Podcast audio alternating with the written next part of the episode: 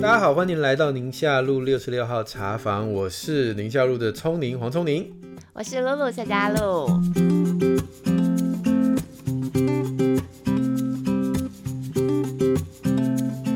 哎，大家没有忘记，只要开场是男性的声音，就表示今天又是 Q&A 特辑啦。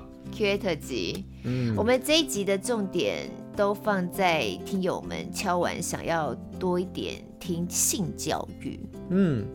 嗯，没想到在我们的留言区有这么多的家长，呃，想听我们聊聊有关各种年龄性教育的一些问题，一些、嗯、一些讨论。我觉得也不要把它讲问题，就是一个讨论，一个讨论。对，嗯、我们先一起把相关的留言都先读一下，然后我们再看看怎么样一起回应好了。那就交给声音如铜铃般的夏主播。嗯，好，第一位叫 Reggie，是不是？R E G G 对，R E G G I Reggie，他说呢，总是意犹未尽的听着，好希望可以偶尔有个小确幸，有多一到两集的特辑等等，有我们现在就有了哈。好，他说眼睛牙齿保健完了，可以讲讲心灵保健吗？想听听该如何跟小朋友谈性教育。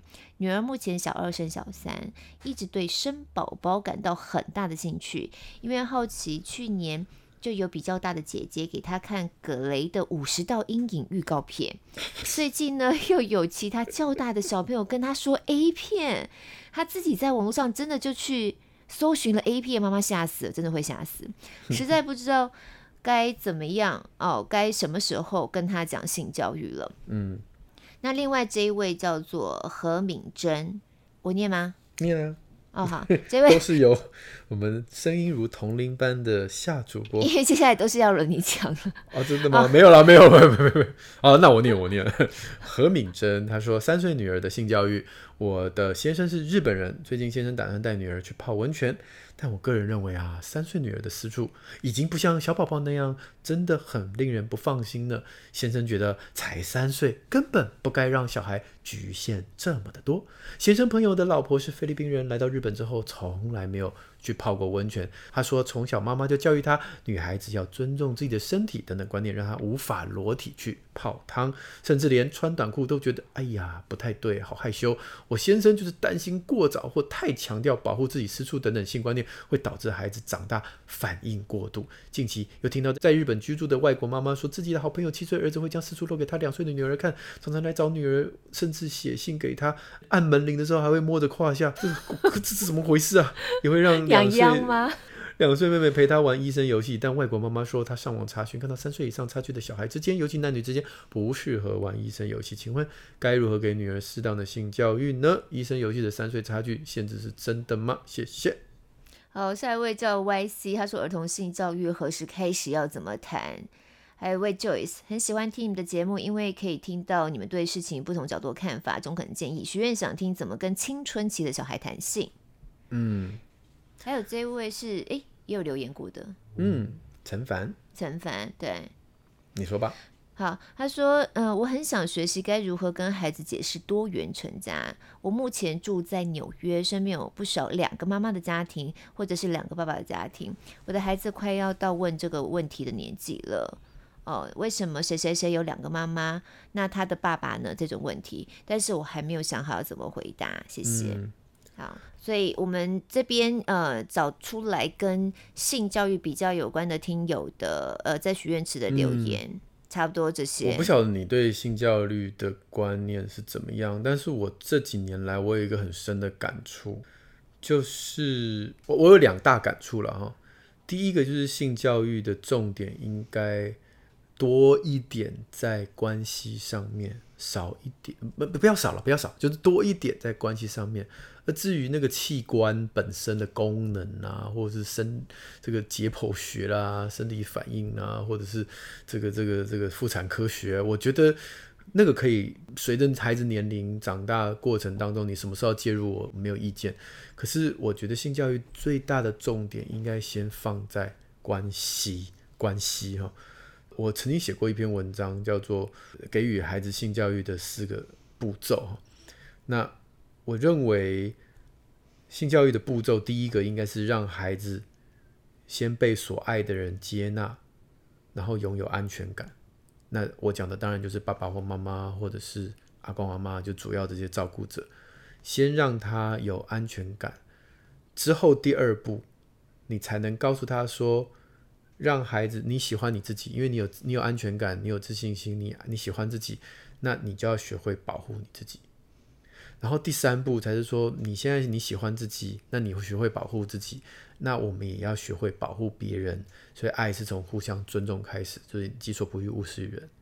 然后第四步才会进到刚才提到生理上面的这些性行为啊、性教育这个是结构上面等等这个部分哦。那可是我们大部分想到的都是第四个哦，赶快就是什么时候 Bees and Birds 就要进来。可是前面这几个步骤，我倒是觉得从出生开始。就应该要慢慢进入孩子的脑袋里面。那为什么会有这个感触？是因为你会发现，很多在青春期，就是还未成年的时候，会进入到，比如说未成年怀孕啦，在国外的经验，然后未成年怀孕啦，多重性伴侣啦，或者是上次我们有提到的这个沉迷于 A 片啦，但沉迷于这个色情片的啦。这些到青春期才跑出来的问题，其实它的根源有很大一部分在他学龄前哦，在他五岁之前，其实你就可以从他的依附关系看到未来的面相。嗯，所以与其我们到那个时候才来担心这个小朋友的这个男女关系，或者是对性的这个呃知识，你不如从学龄前这段时间，我们可以给孩子一个安全的生长环境。有安全、被爱、被包容、被接纳，让他喜欢自己，那你才有机会让他说：“哦，那别人要碰你哪里，你不要让他碰。那别人如果说不喜欢，你不可以再继续下。就是你如果跟人家打打闹闹，人家说他他觉得很痛不舒服，你要停手，把界限拉出来。对，把界限拉出来。”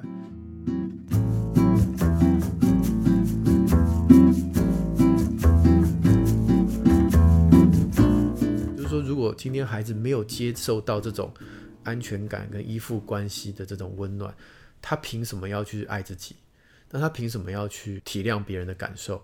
我今天打你，你说会痛；我今天摸你，你说该该叫。诶，可是这个爸爸妈妈或老师打我的时候，我说痛，他们也没有停手啊。那凭什么我要去同理你？那为谁来同理我呢？嗯嗯。好，那如果说今天今天你说这个这个爱自己。那我根本不觉得我自己有哪里好啊，我就是一个自信心很薄弱的人啊。所以当今天有一个男人跟我说，如果你爱我，你就要把身体给我的时候，我可能就会觉得说，那就是这样了。嗯嗯、对我我 I'll, I'll do everything、嗯、去得到你对我的关注跟爱。嗯嗯、但其实我们都知道，这是一个很危险的第一步嘛。没错没错。所以这些东西都根源，我觉得如果不把这个东西强调，而一直停留在说我们性教育就是身体的结构啊什么。说老实话，生理结构，你你什么时候想讲都可以啊。嗯，哦、这个这个倒这么，我不觉得有什么特别的时间点。有些爸爸妈妈很担心，在很早的时候就告诉他，那你说对他心里有什么伤害？他爸爸妈妈觉得不会就好啊。那有些爸爸妈妈觉得想晚一点，想要传统一点，像我们一样到国国中的时候才教这个性教育。那很多人就会觉得你这样太晚了。你知道我们平均在台湾或在国外平均这个性行为年龄最低到几岁吗？哦，就是有这种担忧。嗯，那我不知道哎，我觉得每个家庭应该可以理解他对孩子的这个行为跟掌掌握的能力到哪里。当你觉得你快要失去的时候，他已经要独立了，要自主了，有很多东西他可能不告诉你的时候，那你有这个警觉，你要提前告诉他，我不反对，但也不需要搞到全部的人。通通都一定要按照某一个时间点跟规范，所以我后来对，所以我觉得性教育是一部分是，就家庭自己的文化，你决定你在什么时候告诉他什么样的东西，这是你可以自己决定的。那一另外一部分就是，那你心理层面上面的这个，反而是我觉得最需要长期耕耘的。对对，其实我觉得你这提醒真的很好，尤其我们这个年纪的家长，我们在小的时候家里头不会跟我们聊这个的哦。对。对，我记得我们第一次稍微正式一点被教导，其实真的就是国一的健康健康教育的课本，好像第十三还第十四章，我记得有两章，就大家都拿这两章来开玩笑嘛。对对对，一张讲女生，一张讲一张讲男生这样子。那以至于我们现在做父母了，我们、嗯、我们其实想要教孩子，但心里头就会有很多不知道该怎么教，因为我们没有那样的经验。对对。其实我觉得你今天这样提醒，真的让我们稍微稍微重新把那个角度稍微调整一下。其实回头还是关系真的是最重要。而且我真的必须要讲，嗯、其实学校的教育已经很尽其所能的把这些性教育的面向都讲得很多、很清楚、很多了，真的。如果你去看任何一个版本的课纲，其实他不会只讲保护自己身体，他会讲关系、讲讲爱。其实我觉得每一个课纲都已经很努力的在把这些内容教条化。我必须要强调，放在课纲里面的东西，如果没有经过，它就是有一个标准答案。对，但是但是如果没有经过一个好的诠释者，不管是老师或者是家长，如果没有一个好的诠释者，那它就是一个教条。对对对，但如果经过一个好的诠释者，他从这一个课纲里面的内容看到了，哦，原来你所这边所谓的男女之间的关系是一个互相尊重，哦，我可以感受到，因为我的爸爸妈妈是这样尊重我的，我的我的兄弟姐妹是这样尊重我的，我可以感受到，那你就可以跟那个课纲里面连在一起，那后面的话你才听得进去。对，而且真的每一个环境不一样，你看我们刚才讲的这些听友有住在日本的，嗯。他的先生对于，因为日本人本来就习惯裸汤嘛，甚至我看小丸子他们到长到很大了，还跟长辈一起泡汤在家里头。对，那文化上真的很不一样啊。所以夫妻之间要怎么样沟通这个事情，那还是要回到关系里。对啊，对，包含夫妻之间本身的关系，他们能不能够坦白的，也彼此包容，我们在这件事情上。基于文化不同，所以尺度确实是不一样，习惯不一样。那我们怎么样有一个比较一致的共识？你觉得 OK，我也觉得舒服。那个界限拉出来，是我们 OK 的界限，对，而不是就是以日本的为主，或是以台湾的为主。对，那还是也得回到关系，就跟你刚刚讲的，那教条是教条，每一个人的状况又都不一样。嗯、还有刚才这个陈凡，他的他是住在纽约，嗯，你看他的问题就是，他们身边已经有不少是两个妈妈或两个爸爸的家庭了。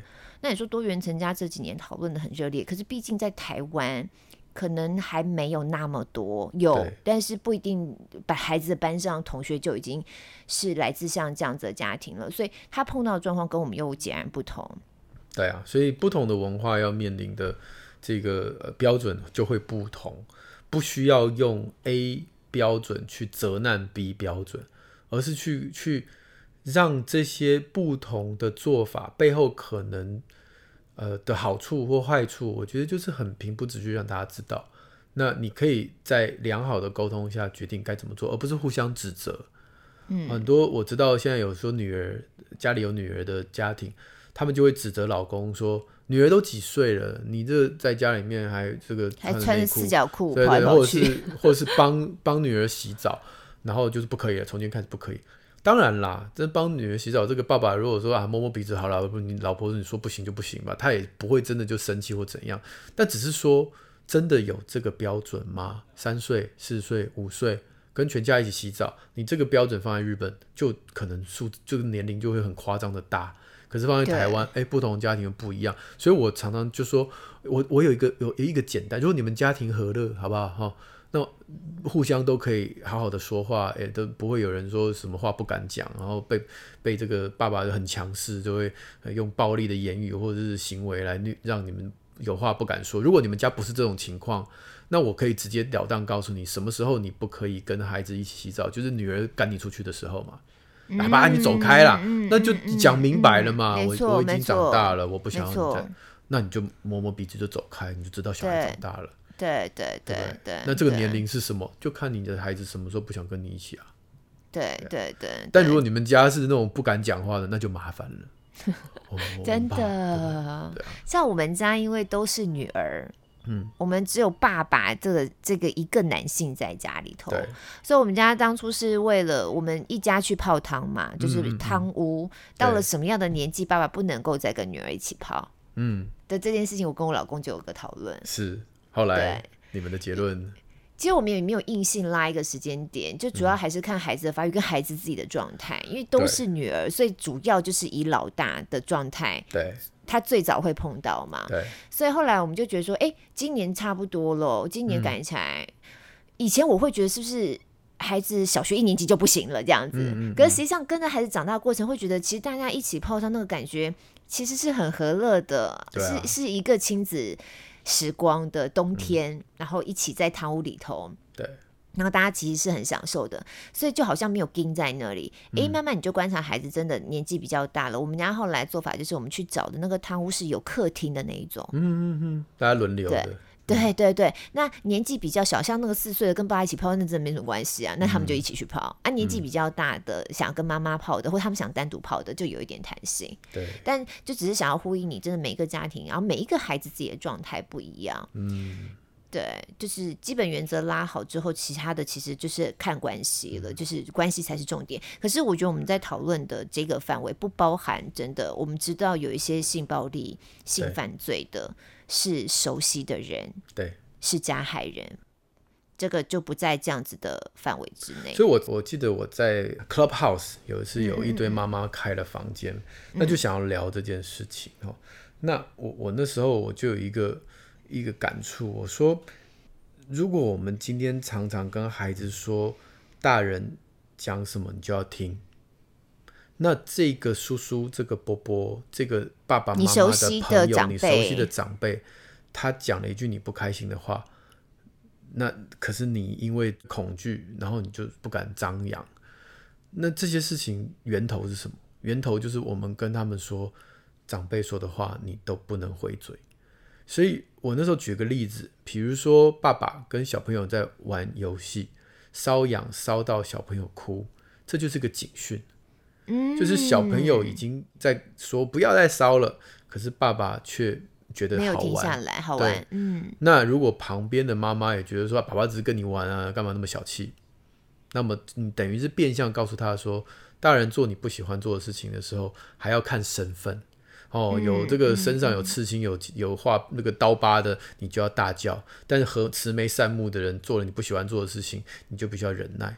然后我们常常有的时候碰到小朋友，呃，这个长辈说：“哎，这个阿公阿嬷要来抱啊，干嘛？”小朋友说：“啊，不要不要啊！”那我们可能因为自己的自己的父母嘛，自己的阿公阿嬷嘛，我们可能就会心疼，就说：“哎呀，你干嘛那么小气？给阿嬷抱一下会怎样？”但其实这句话也是影射的。阿嬷所讲的话、所做的话都是对的，我们就想要站在他那边，所以你不能回嘴。但我觉得不是说你要跟阿妈说她不想抱你就走开啦，不是这个意思，而是说私底下你要去做一个调节。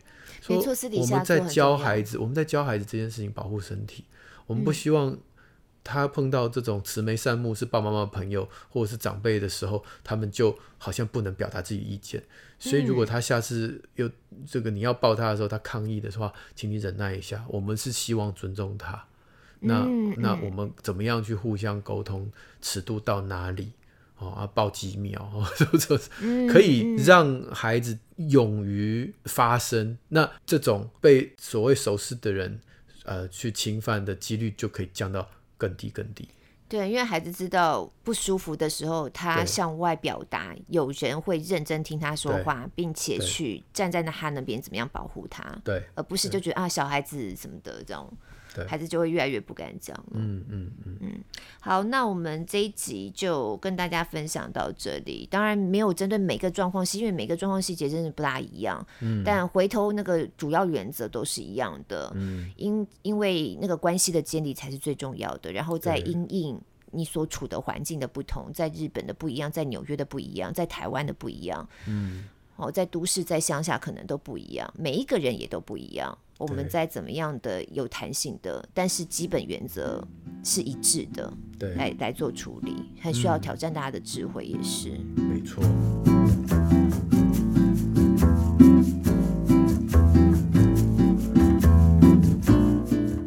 我觉得近期这几年对家长挑战比较大的，就是关于多元成家的议题。嗯、所以那个陈帆他在纽约所碰到的状况，但我我我只是想想，其实孩子有时候回来会带这样的问题，也不单纯是只会针对多元成家的家庭，就是两个爸爸或两个妈妈的家庭。嗯、像有时候也会碰到孩子回来，就是问说为什么他们家只有妈妈，或他们家只有爸爸这种单亲家庭。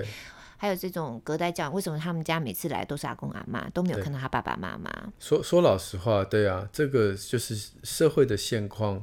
就是这样。你可以看到，不是只有台湾，很多其他的国家是爸爸妈妈生完小孩，不是这不是很多国家，就是我们隔壁的国家，很多都是生完小孩就去 把孩子留在家乡，对，把孩子留在家乡，其实这是常态。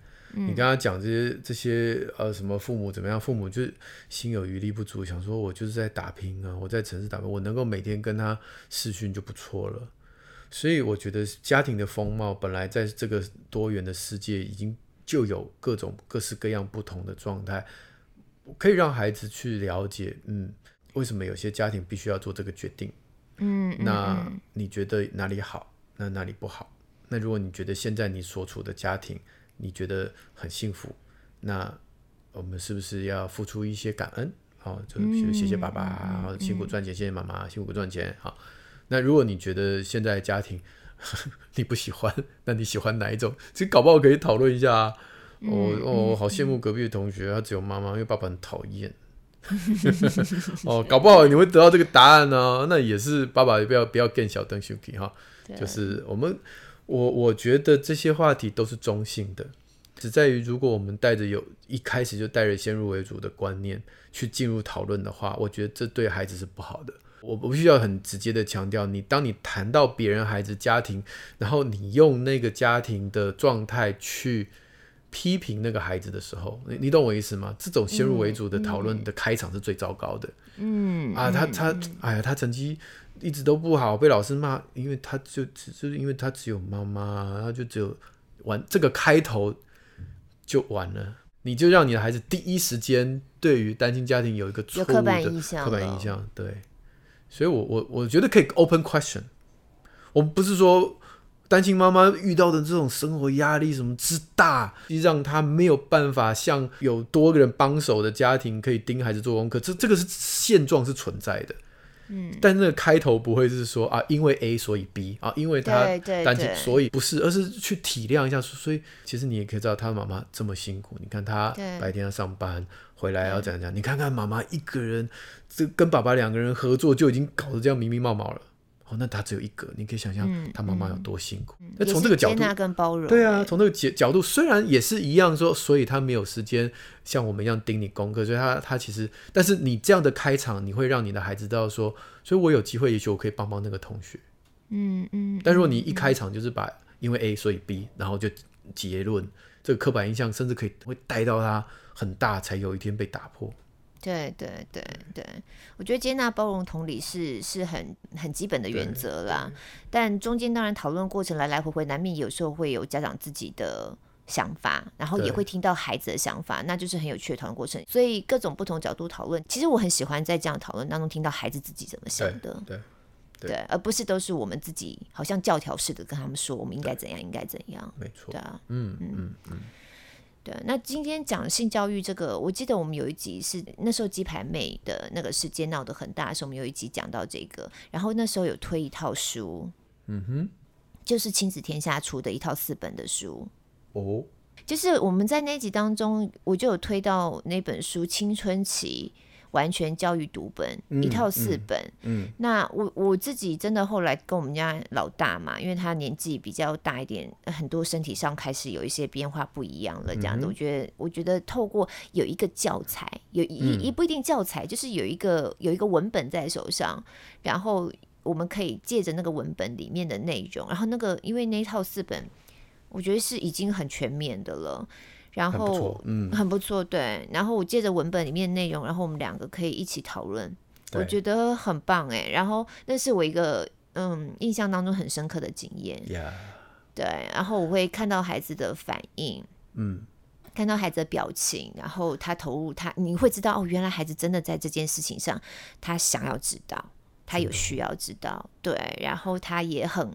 很想要知道妈妈是怎么长大的，妈妈长大的过程，妈妈跟异性之间曾经接触过的那些，以前妈妈从来都不会跟他讲的这些事情。嗯嗯，对，我觉得那也是一个很好的分享，甚至我觉得那是一个很棒的亲子时光哎、欸。然后就只有我跟他两个人。真的哦，嗯，我那一套书还躺在书柜上，因为我的孩子还目前还没有兴趣跟我一起读。所以我会期待那一天的来临。对啊，但是大家可以在宁夏路好书专卖店看到链接了哈。对对对对对，因为这个刚好是亲子天下出版的书，嗯嗯嗯，所以大家一定可以在里面找得到链接。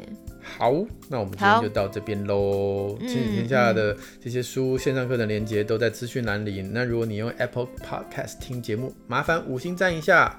许愿池也持续开放中，我们下周空中再会喽，拜拜，拜拜。